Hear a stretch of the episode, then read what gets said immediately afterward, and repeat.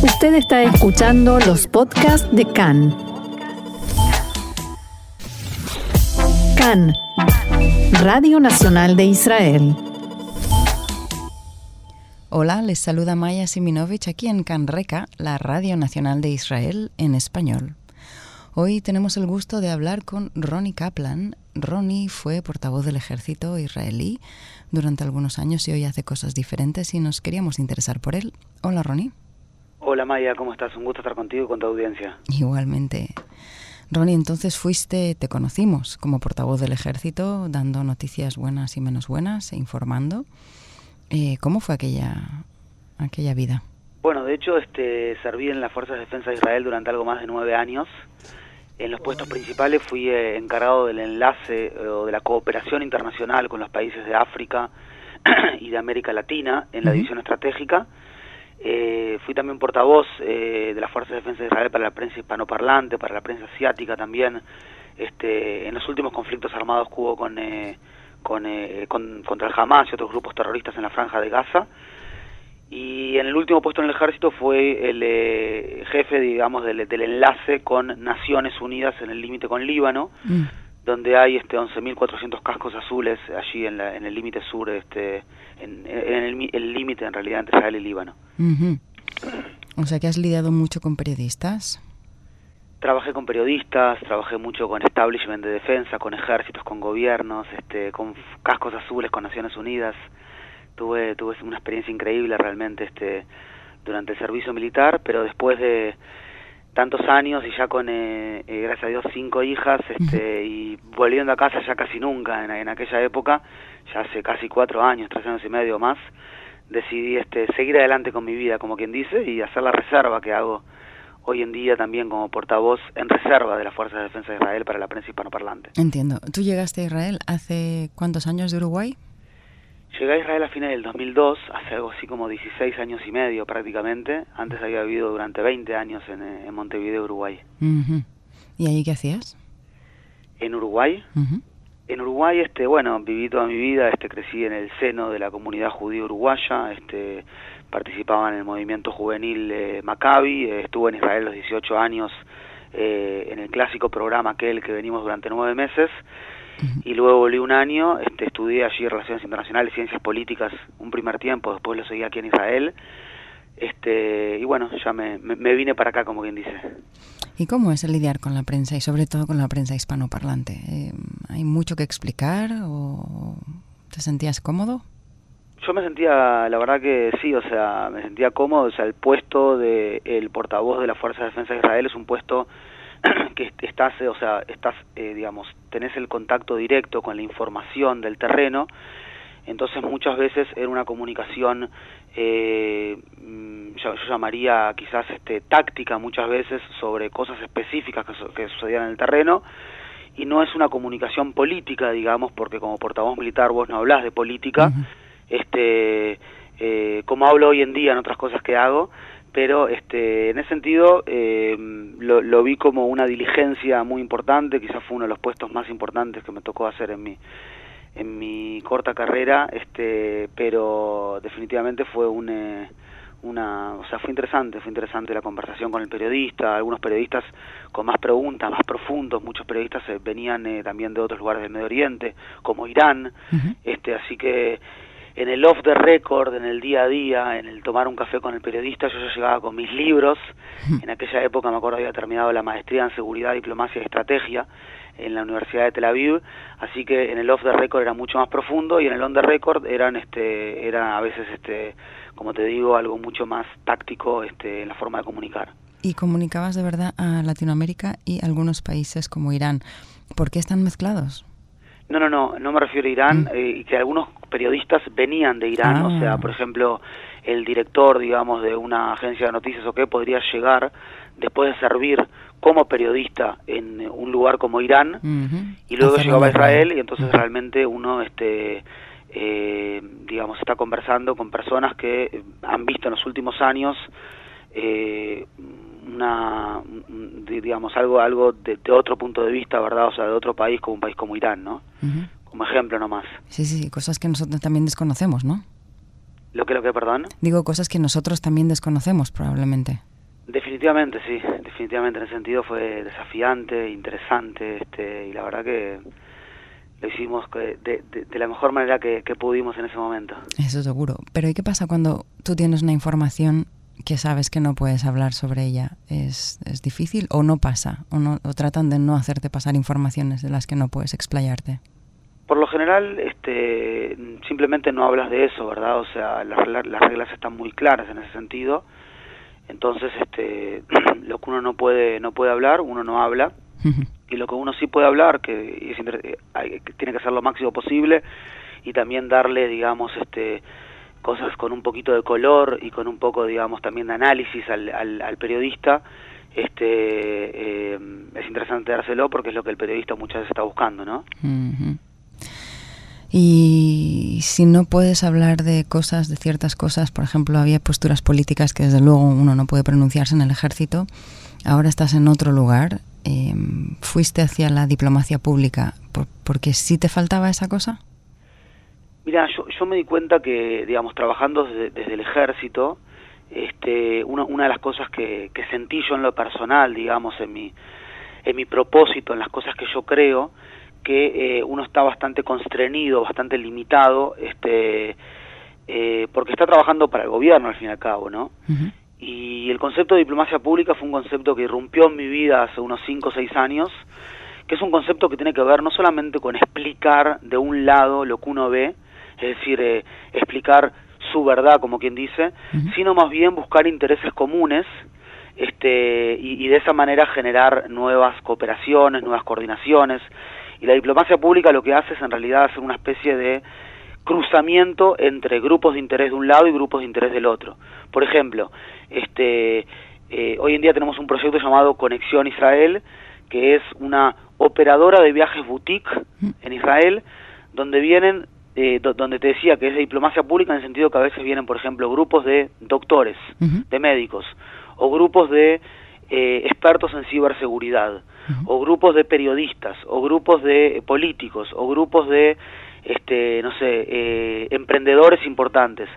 Y cuando uno este, genera los encuentros y genera la interlocución, digamos, entre esa parte en América Latina, que es con donde más, trabajo donde más trabajo, perdón, y la parte israelí, es allí donde se genera este, un verdadero valor agregado para ambas partes, y no es solamente este, mostrar el lado israelí, como quien dice, sino realmente ver el interés del otro lado y en esa, llamémosle, intersubjetividad es donde se generan un montón de oportunidades y es donde creo que Israel también tiene que fortalecer aún más su comunicación, que es comunicar las buenas prácticas que Israel sobresale en otras partes del mundo este, y que es visto como ejemplo en el mundo por, por dichas prácticas, ¿no? Hay algo un poco contradictorio ahí, ¿no? Porque sabemos que Israel no tiene muy buena prensa en el mundo y que invierte mucho esfuerzo en explicarse, ¿no? Tanto es así que hay un ministerio dedicado a la explicación pública. No sé si hay esto en algún otro país. Yo creo que deberíamos invertir más esfuerzo, por un lado, pero por otro lado creo que no es un tema solamente del gobierno. O sea, pensar que el gobierno tendría que hacerlo, está bien, obviamente que el gobierno es el, es el primero que en este país, durante en distintos temas de interés nacional, fue el primero que movió, como quien dice, la primera pelota de pool o de billar, ¿verdad? Pero este, yo creo que...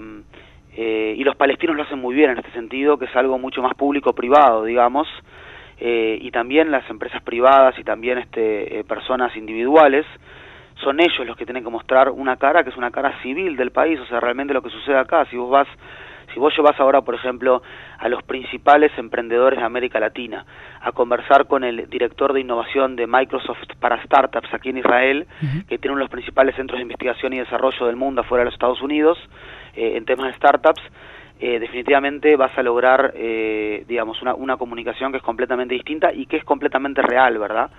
O sea, la pregunta es si vos, cuando vas a comunicar, eh, lo primero que vas a decir es, este, te vas a atajar, digamos, o vas a intentar de, este, decir, yo tengo la verdad y yo soy el dueño de la verdad porque esto es así, así, o en realidad lo que vas a hacer va a ser mostrar tus buenas prácticas, fijarte cómo puedes aportar al mundo, eh, mostrarle a una América Latina, por ejemplo, lo que tenemos en agrotecnología, que los principales empresarios de agrotecnología de América Latina están viniendo realmente con Conexión Israel a ver lo que hay aquí, este y decir, mostrar lo que es el emprendimiento social en Israel, que es el país que tiene más eh, emprendedores eh, sociales, no, perdón, este, voluntarios per cápita mm. en el mundo occidental, aun cuando tenés este, varios años de, de, ejército obligatorio.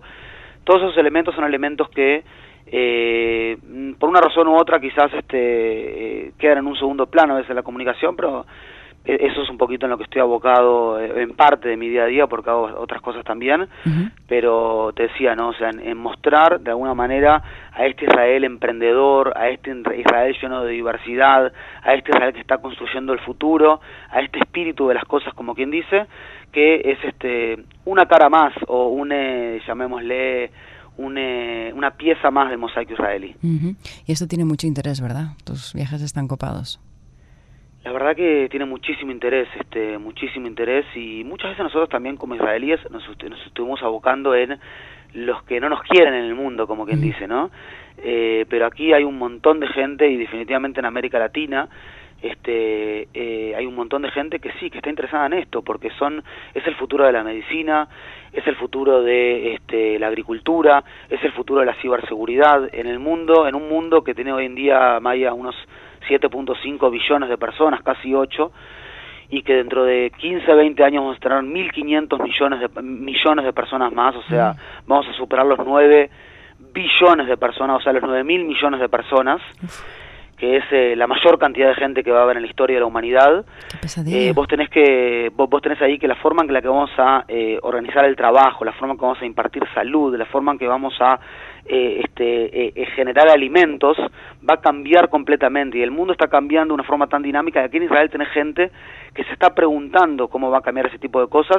Y la gente viene a ver, viene a hablar con estas personas también, con estos speakers que se están preguntando cómo se va a ver el mundo, cómo vamos a mantener un mundo, este, digamos, donde se puedan resolver los conflictos de, de, una forma adecuada, donde haya comida para todos, donde haya salud para todos, donde haya transporte para todos, y definitivamente Israel está liderando esos esfuerzos que son esfuerzos de interés mundial. Sí, el interés es pragmático, entiendo, pero has mencionado antes que los palestinos esto lo hacen muy bien desde el punto de vista civil. Eh, sí, me refería a que, a que muchas veces el civil palestino tiene una gran capacidad, digamos, de comunicar su historia como un civil y no desde un lugar, este, digamos, de gobierno, ¿no? Obviamente que son dos partes de la estrategia palestina en ese sentido, pero me refería que es una buena práctica dentro de todo que tienen cuando este, las personas cuentan sus historias personales, lo hacen de un lugar personalista, este, y eso me parece también importante, digamos, para todos los países, también para Israel, ¿no? O sea, contar, explicar, este, no solamente desde, desde un lugar público, desde un lugar oficialista, sino también desde un lugar mucho más este, distendido, sensato, personal, humano. Entiendo. Y esto nosotros lo hacemos menos, quieres decir. O quiero eh, decir yo. Eh, sí, quizás, quizás, este, quizás tenemos lo que aprender de los palestinos en ese sentido. ¿Y cuáles son tus próximos proyectos, si se puede hablar? Mira, Maya, este, además de además de Conexión Israel, este, que los invito a todos a ver lo que es conexiónisrael.com, obviamente, este, yo compré hace un par de meses con otros socios el diario Aurora, este, con el objetivo en realidad de, mucho más periodístico, obviamente, que Conexión Israel, 100% periodístico, de reflejar lo que sucede aquí en Israel. Hoy en día estamos generando entre eh, unos mil prácticamente artículos este, al mes en Aurora sobre Israel in situ. Este, creo que junto con CAN somos este, los únicos que generamos este, realmente aquí noticias in situ, no, en realidad hay otros también, y con todos cooperamos. Este, y, y, Aurora, digamos, es, este, es un proyecto importante para mí, para mí también, más que nada en, eh, en justamente lo que decía, o sea, de un lugar menos oficialista, de un lugar mucho más este, eh, de, desde un objetivismo, de un intersubjetivismo este, periodístico, este es lo que estamos es lo que estamos trabajando en el día a día. Ha crecido muchísimo ahora en los últimos meses. Hoy en día más de 6 millones de lecturas tenemos al mes. Este sigo asesorando al gobierno al gobierno al gobierno de Israel en otras cosas en proyectos este en otros proyectos que tengo. O sea tengo un proyecto amplio de seguir trabajando en esto que es la diplomacia pública israelí, este, con un equipo entero de personas este, que trabajan junto conmigo, algunos de ellos estuvieron conmigo en el ejército, este, todos chicos que son hispanoparlantes, que, que viven aquí en Israel, o LIM, eh, inmigrantes aquí en Israel, Este, y la verdad que, nada, lo hacemos en el día a día con mucho ímpetu y eh, con el mejor profesionalismo posible y de todo corazón. O sea que diplomacia pública con diferentes patas y en español siempre. Vamos a dejar de ser una minoría, ¿no? Probablemente dentro de poco. Tal vez haya hasta un canal de televisión en español. Ojalá, ojalá. Hay 600 millones de personas en América Latina, es un este y, y, otras no, no, digo en, Israel, digo en Israel. Sí, sí, sí, ah. digo, quiero decir, o sea, tenemos mucho lo que comunicar, este, no menos que en inglés, diría yo, quizás, sí. eh, y definitivamente durante muchos años no hubieron estas opciones, eh, también son opciones de trabajo para gente que llegue a Israel, para gente, para nuevos inmigrantes, este, y, así como opciones de informarse para, para otras personas, este, para personas de América Latina también venir a Israel y tener, viste que siempre preguntan en América Latina, ¿no? Este, ¿Y yo cómo puedo hacer con Israel para eh, conocer los hospitales de adentro? O nosotros somos médicos de cáncer y queremos ver qué es lo que está haciendo el Technion, el Weizmann y Adasa en temas de cáncer. O sea, he recibido cientos y miles de estas de estas de estas mm. preguntas eh, durante durante muchos años y lo que estoy haciendo es un poquito este como depositario de ello estamos como eh, organizando digamos todo lo que Israel tiene para dar de forma ordenada este eh, y, más que nada como quien dice sostenible en el tiempo no suena muy práctico muy positivo y muchísimas gracias por contárnoslo. Un gusto Maya. Gracias Ronnie. Hasta la próxima. hasta luego. Chao chao